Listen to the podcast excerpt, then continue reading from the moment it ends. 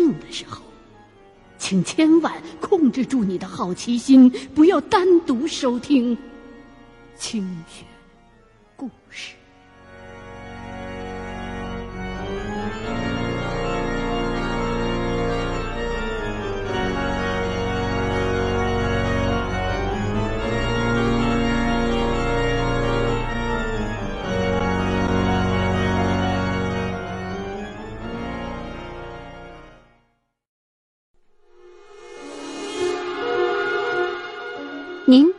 收听到的是《清雪故事·猎鬼人之镜子仙儿》。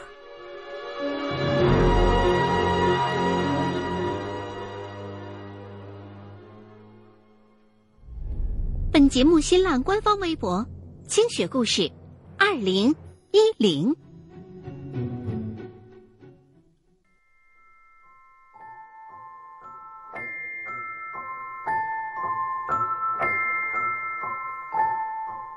很多人都听说过这样一个传说：在午夜十二点的时候，关上所有的灯，点上一根蜡烛，自己一个人对着镜子削苹果，苹果皮不可以断。削完之后，镜子里头的那个人就会回答你所有的问题，实现你所有的愿望。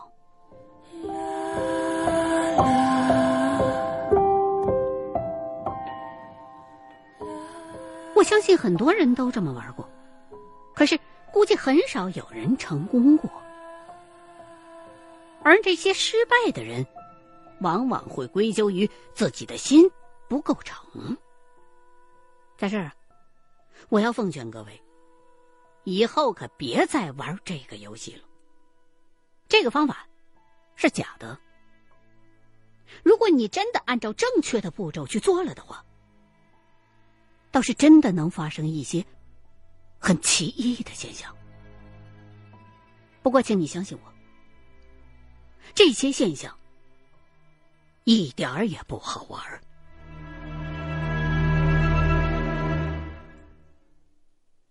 二零零六年，我加入了一个车友会，每逢周末或者节假日，就常常跟着大伙一块儿出去跨省自驾游。内蒙、缅甸、新疆，我们都曾经去过。这群车友啊，也时不时的会出来一块儿。聚聚餐，唱唱歌。后来呢，我开了一间酒吧，他们就成了我酒吧的常客。有一回啊，有天晚上聚会喝酒，我跟这伙车友在一块聊天，一群年轻人聊着聊着，就拐到灵异话题上去了。但是他们说的那些都太荒诞，我都懒得插言。就坐在那块不吭声。可说着说着，有一件事引起了我的重视。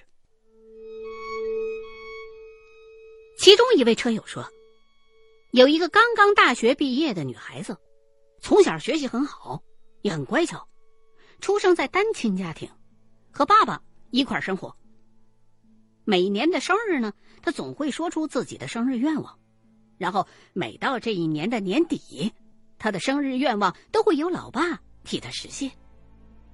比如说，他今年想要一部新手机了，爸爸就会在年底的时候买给他。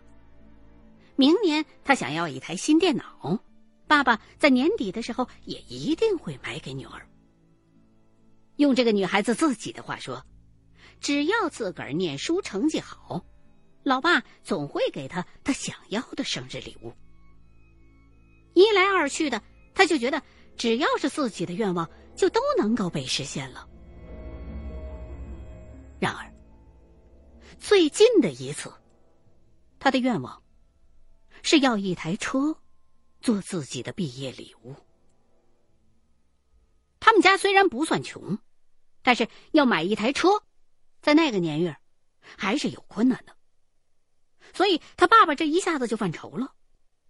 一方面不想让持续了这么多年的习惯就此断掉，另一方面也确实是不想让自己的宝贝女儿失望。结果，他不知道打哪儿打听到了一种通灵的方法，就打算铤而走险，请金子仙儿。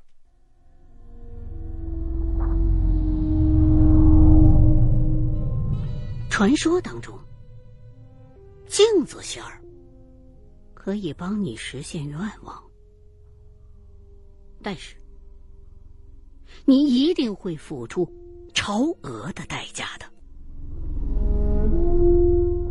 这个代价通常就是折寿，而且镜子仙儿和笔仙儿一样。如果你请得来，却送不走，那你就只有死路一条了。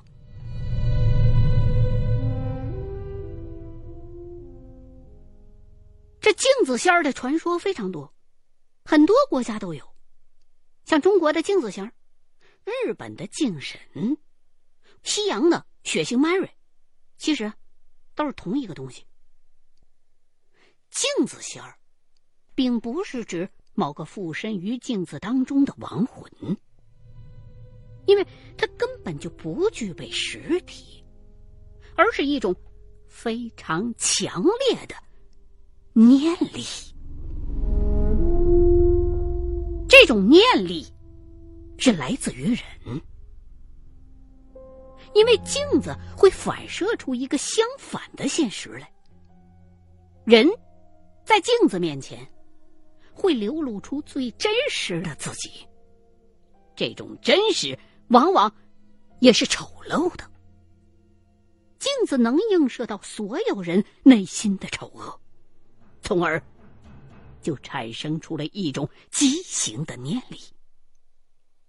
所以，凡是有能够反光的地方，这镜子仙儿都能与你如影随形。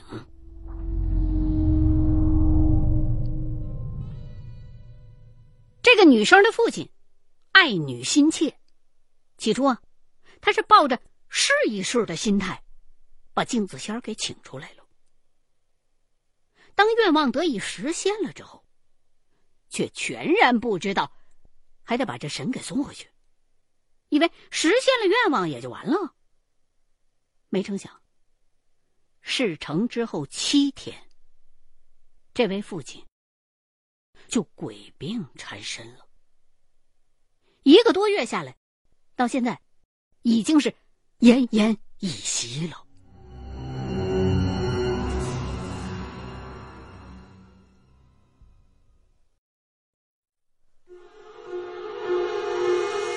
您正在收听的是《清雪故事·猎鬼人之镜子仙儿》。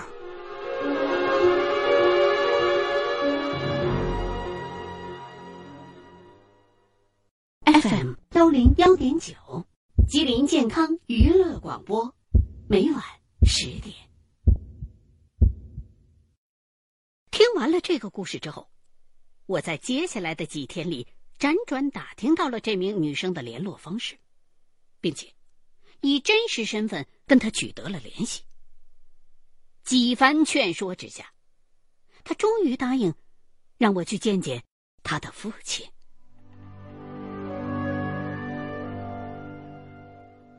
在位于肖家湾的某个部队医院的病房里，我见到了他那苍白消瘦的父亲。病人似乎已经连睁眼的力气都快要没有了，甚至连喝上一口粥都要喘气儿大半天。这个时候，医院已经对这位可怜的父亲下达了病危通知书。几次三番的催促他们出院回家保守治疗，因为，在医院看来，这么严重的心肌梗塞随时都有死亡的可能性，看望过老人的状态之后，我就拉着这名女生到了病房外的走廊里，告诉她，我会用一些我们这行人特有的方式，来查明镜子仙儿到底对你父亲做了些什么。到时候，我让你做什么，你就要做什么。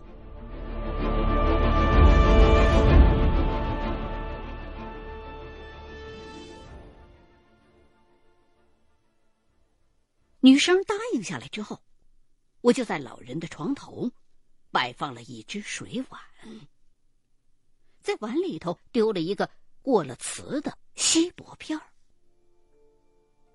这样做的原理和指南针是同样的。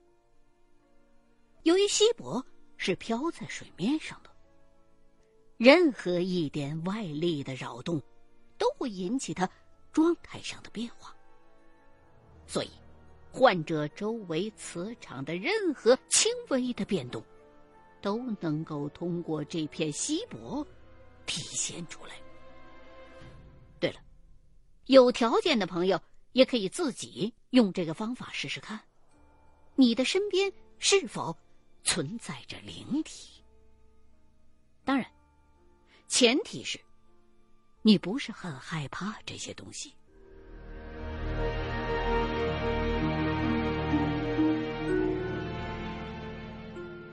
接下来，经过几个小时的观察，我发现，只有当老人醒来的时候，碗中的锡箔片才会有所动静。这个现象说明，老人的灵魂已经完全被镜子仙儿给控制了，并且处于。即将游离于身体之外的状态这种状态之下的病患，最多就只能还坚持几天。我从与委托人之前的谈话当中得知，他父亲的这个病来的毫无征兆，人是在一天夜里头突然之间就发病了。要知道，不管你是善还是恶，是否积过德，只要是被镜子仙儿给缠上了的，那么就没有办法摆脱的。因为再正直善良的人，镜子都能够映射出你阴暗的那一面。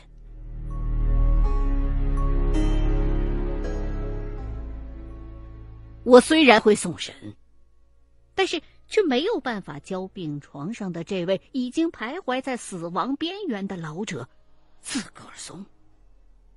所以，我再怎么做，也都是徒劳的了。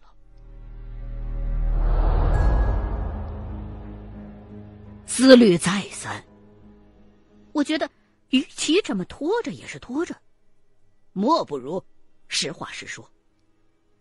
就告诉这个女生，我已经没有办法救回你父亲的性命了。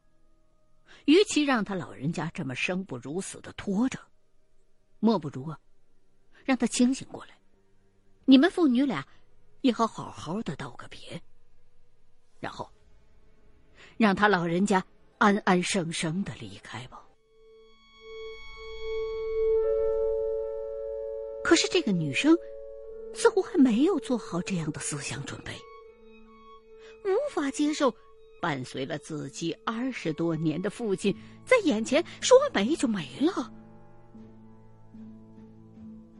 犹豫了好久，他才告诉我说：“明天您过来的时候，我再答复您吧。”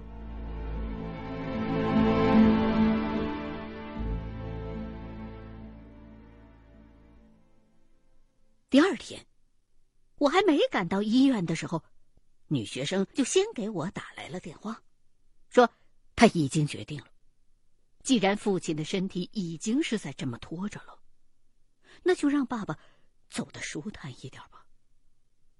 头一天晚上，他给爸爸写了封信，想等我使他爸爸清醒过来的时候，再念给爸爸听。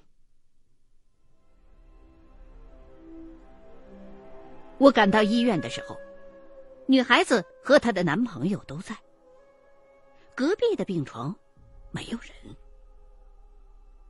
像这样的大医院，是不会有医生护士有事儿没事儿的就对病人和家属来嘘寒问暖的。也许是因为病患众多，也许是他们目睹了太多的生命的无常，不希望和病患建立起任何感情上的关联。以免在发生意外的时候导致情绪上的失态吧。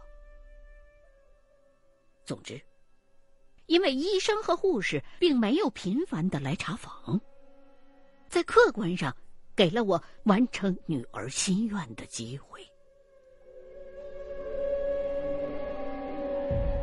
首先，我请女生的男朋友到门外去守着。这样做的目的，第一。是不希望他看到我们行内的一些另类的做法。第二，有个自己人在门口把守着，好歹也算有个放哨的。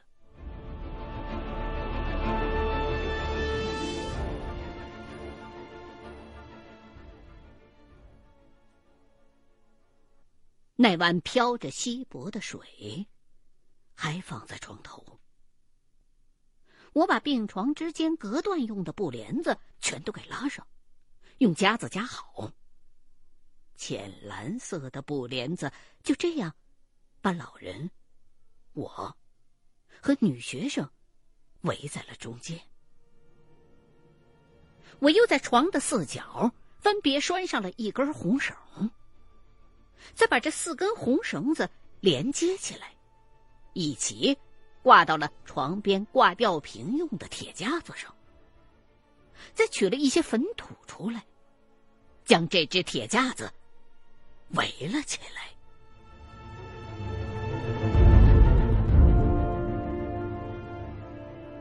这个法子，并非是我自创的，也不是师傅教的，而是我单飞之后跟一位跟一位禅师学的。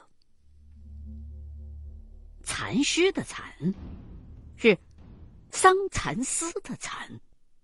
这蚕师是贵州西南部的一种民间的门派，属于正一分支。多年之前，这个门派当中有人改进了派中一些固有的方法，又自创了很多新的手法，渐渐的。就自成一派了。相比于我们这一派的法子，两者之间就像是中医和西医之间的区分。我们派是用一些技法解决已经出现的问题，而这个派别则是在问题出现之前，先阻断问题的来源。他们。善于用蛊，也用幡儿，请神用兽蛊，灭魂撒坟土，是他们最常用的口诀。他们这一派最精深的秘籍，一向是不传师徒，只传父子，而且女眷一律不许学。形势略显诡秘。我现在用于这对父女之间的法子，也是偷学过来的。可以说，这个门派是中国西南地区难得强大的同行。禅师教我的这个阵，可谓是相当牢固。如果万一有灵怪前来侵扰的话，必须要先由内而外的破了这个阵法。结好了阵之后，我才开始念咒，请老人的魂魄归来。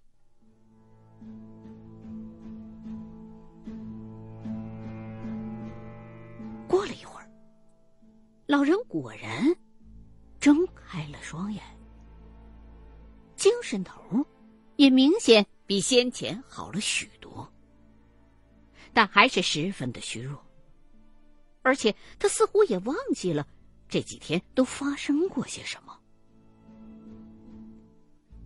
看见我和女儿，就站在病床边。他对女儿说的第一句话就是：“我梦见你妈妈了。”原来，女生的母亲很早年间就去世了。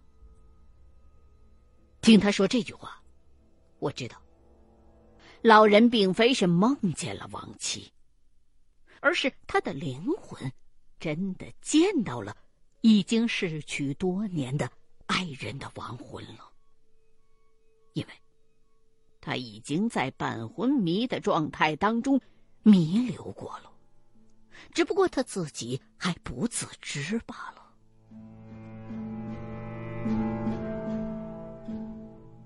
女生忍住没有哭，开始念写给爸爸的信。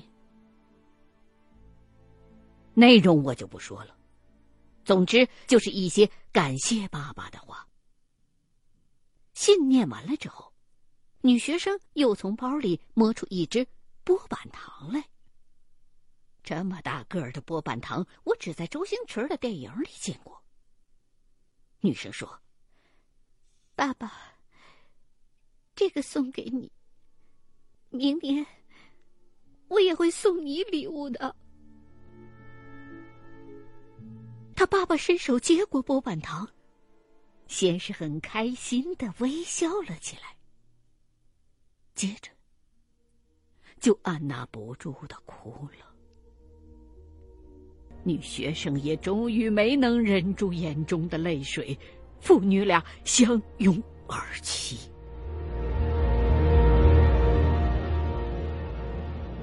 我示意这个女孩子跟父亲说说交心话吧。就自行退到了门外，和她男朋友站在了一块儿。她男朋友还问我：“怎么病房里边有哭声啊？”我没搭理他，因为我不明白怎么会有人问出这么低能的问题来。我承认，我比较感性。以前看电影《忠犬八公》的时候，我也看哭了。我不知道这个世界上。有谁能像八公那样，痴痴的等我十年？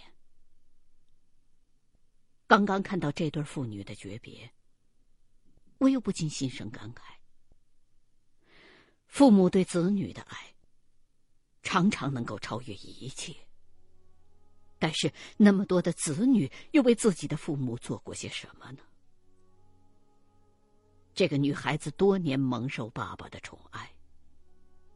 可直到爸爸临终之前，才想到回馈爸爸一件礼物。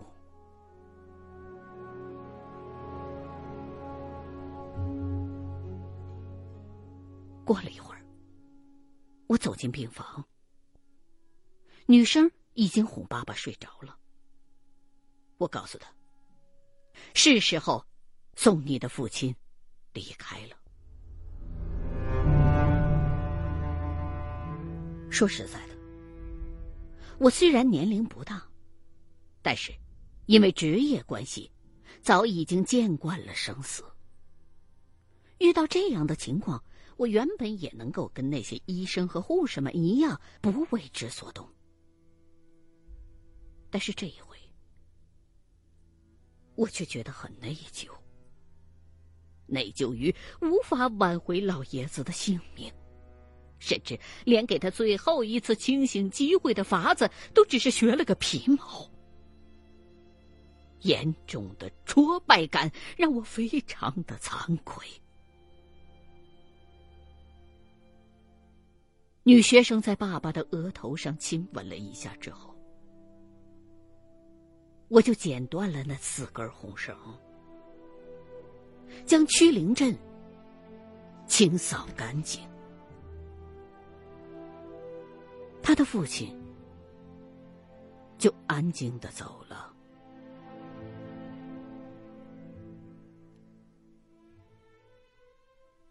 在医院开了死亡证明之后。我帮着这名女学生和她的男朋友操办了丧事。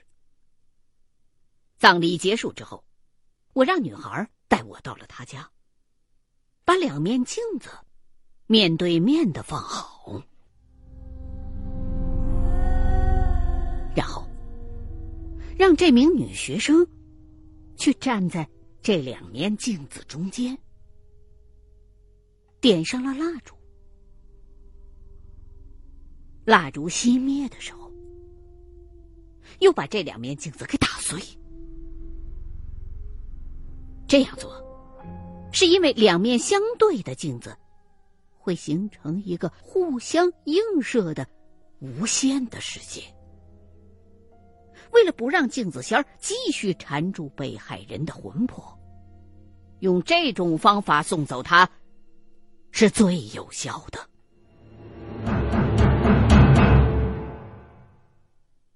经此一役，从这一年开始，我开始督促自己阅读大量的前人的手记，下决心多学技艺，术业专精。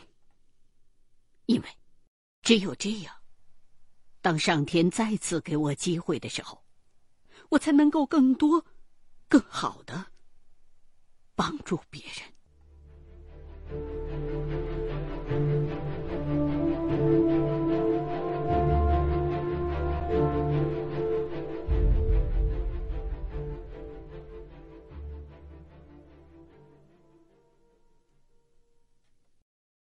欢迎收听《清雪故事系列之猎鬼人》。原著李一凡，花城出版社出版。